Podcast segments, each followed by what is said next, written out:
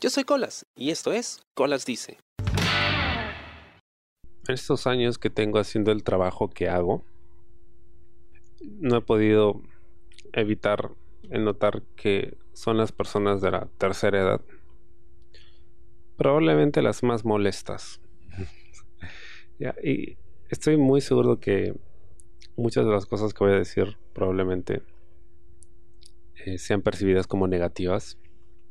Pero tienen que entender que, por ejemplo, acabo de terminar mi turno, estoy increíblemente cansado.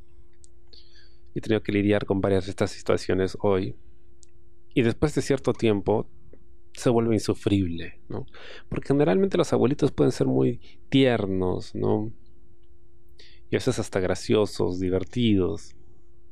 No todos, ¿eh? algunos son rinchudos y pues son belicosos y en fin. O pelean por cualquier cosa. Me pasa a mí con mi abuela que a veces está todo bien y de repente se pone chinchosa por cualquier cosa mínima o insignificante, ¿no? O en todo se quiere meter cuando no tiene absolutamente nada que hacer ahí. Pero bueno, esta es una conclusión a la que ya había llegado yo hace bastante tiempo, pero estoy aprovechando que he terminado un largo turno de trabajo y estoy realmente frustrado con esto para poder comentarlo aquí en el programa. He notado que, bueno, número uno, nunca te pueden responder una pregunta directamente. Por ejemplo, le preguntas si ha visitado una sala de emergencia en los últimos tres meses y lo único que tienen que decir es sí o no. Simple, sí o no. En el peor de los casos, no me acuerdo. Y ya está, ya está. Pero no, lejos de hacer eso, empiezan a contarte toda su vida, ¿no? No porque gracias a Dios no he ido, porque yo antes fui, pero ahora ya no voy. Y hablan y hablan y hablan y hablan. ¿Ok? Técnicamente a mí no debería importarme porque simplemente interpreto lo que dicen y ya está. Pero no deja de ser molesto el hecho de que estén dándole y dándole, dándole algo que sea tan simple. O sea, no, no, mi cerebro no da para poder abstraerme completamente de la situación, ¿no? sino que va acumulando frustración. Y esto en todas las situaciones. Entonces es increíblemente molesto el que no puedan mantener su atención en la pregunta. Nunca es más, ni siquiera escuchan la pregunta, no, se detienen a pensar en ella. Pero hablan y hablan y hablan. Tenía que haber alguna explicación de ello, ¿no? Porque no, no, la explicación no puede ser, no, es que son seniles. o sea, no creo que iba por ahí. Pero luego, con el tiempo, me di cuenta que el motivo por el que hablan tanto es porque están tan desesperados de poder hablar con alguien que aprovechan cualquier oportunidad mínima que tengan de poder hablar y contar, ¿no? Cómo es su vida y qué es lo que hacen y qué, qué les ha pasado. ¿Por qué? Porque cuando se llega a cierta edad, culturalmente, pues ya se te considera como para el descarte, así como un electrodoméstico, que tiene muchos años. Quizá todavía sirva, todavía corre, todavía congela, como una refrigeradora. Pero ya pues está viejita, hay que cambiarla, ¿no? hay que comprarse una mejor, una nueva. Y descartas la refrigeradora, a pesar de que funcione aún. Lo mismo pasa con los ancianos, ¿no? Uno tiende a, descartarlos. A veces, y esto puede sonar feo, pero a veces hasta cierto punto es justificado, ¿eh? porque puede que tengan otra forma de pensar distinta a la de uno, ¿no? Es incompatible, entonces evitas confrontar, ¿no?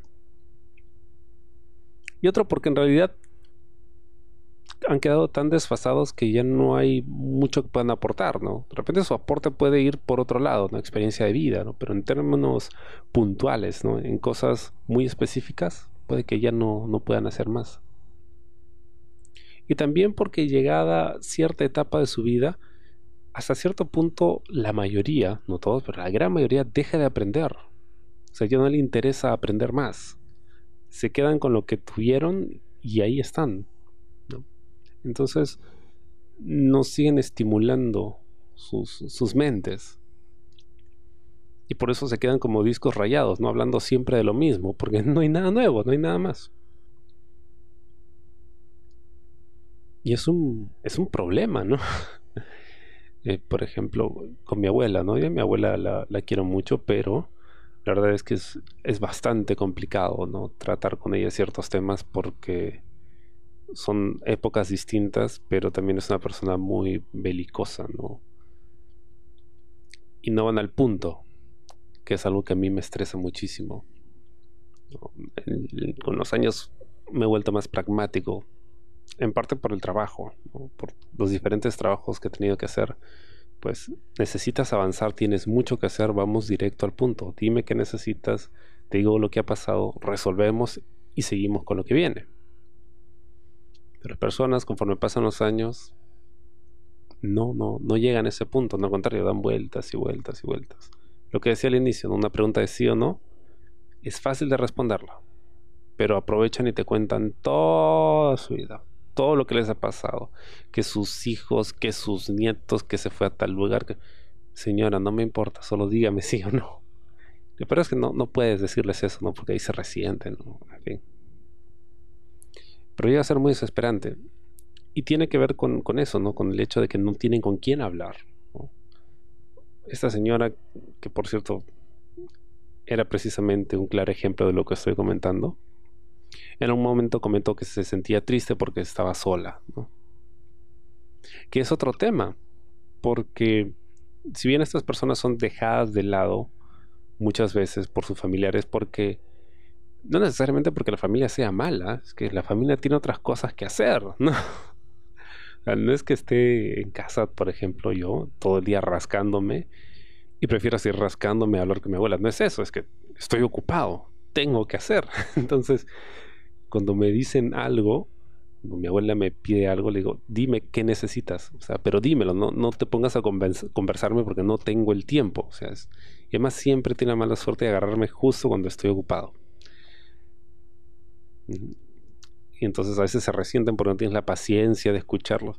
Pero, brother, la vida continúa. O sea, yo tengo que hacer, ¿no? Y, de mí dependen muchas personas. Entonces, no puedo detenerme ahí a, a entretenerme al ritmo del otro.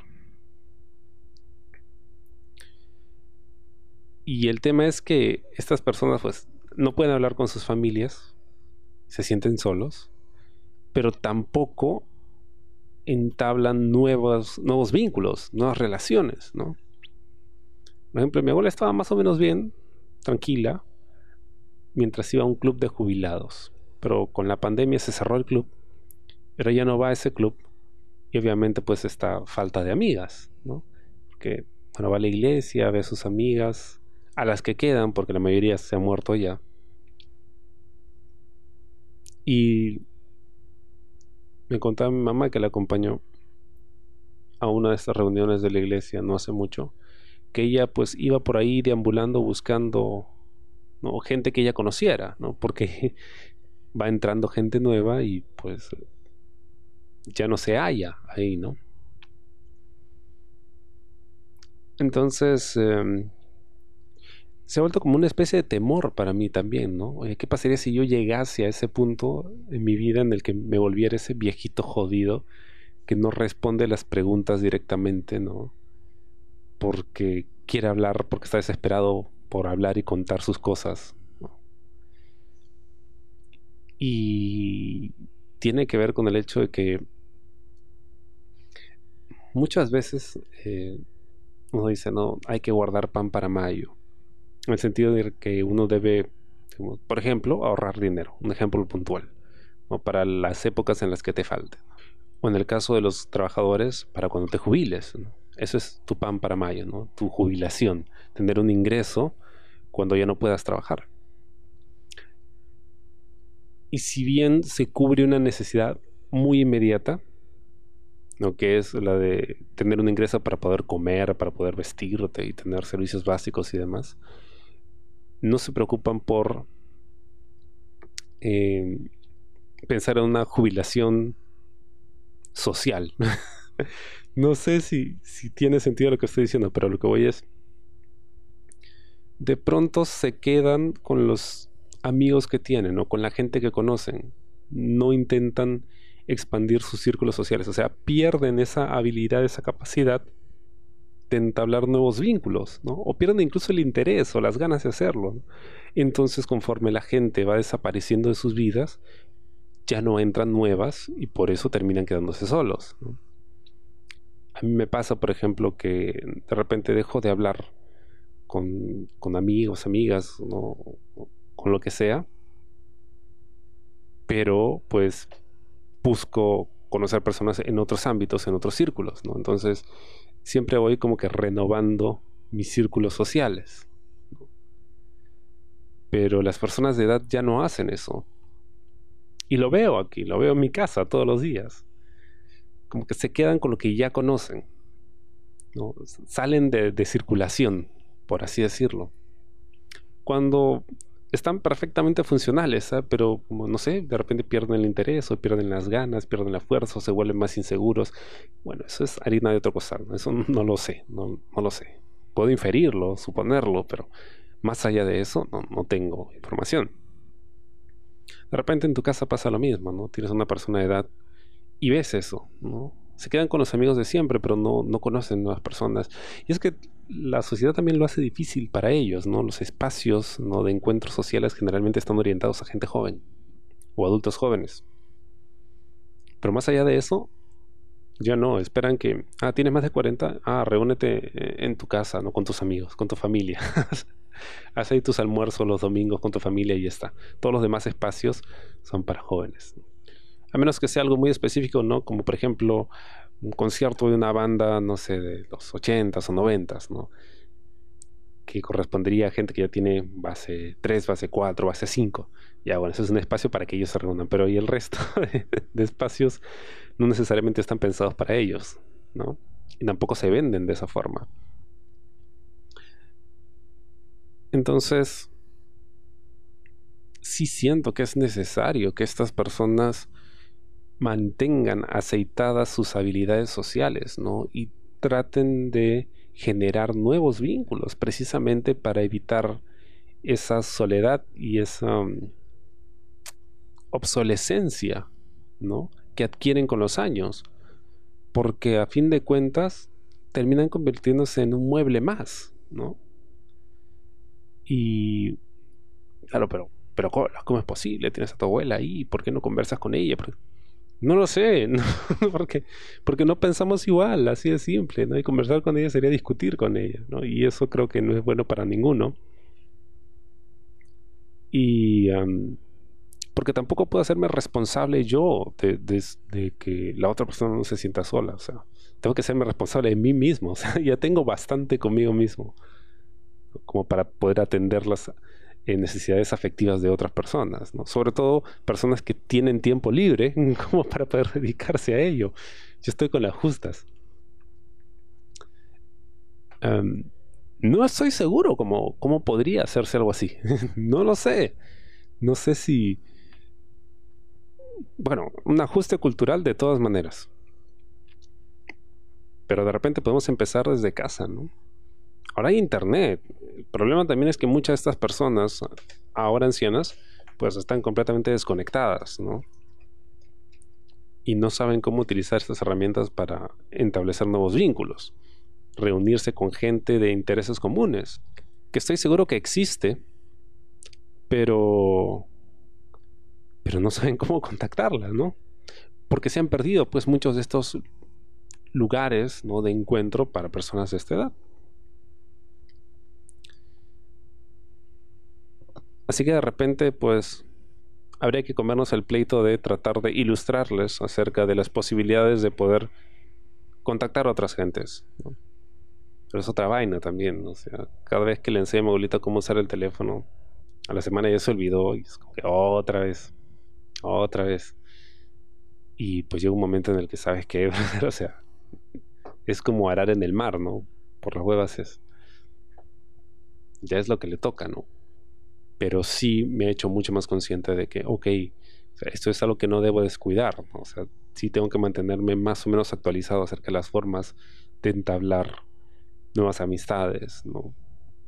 de abrir nuevos círculos sociales de cara a la vejez, ¿no?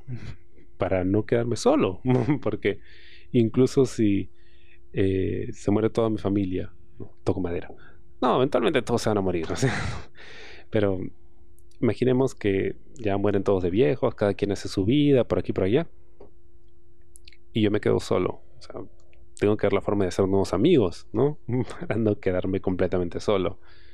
Supongo que es una ventaja de Internet y para cuando llegue eso, las posibilidades puede que sean incluso mayores. Pero creo que hay que empezar a pensar también en esa jubilación social.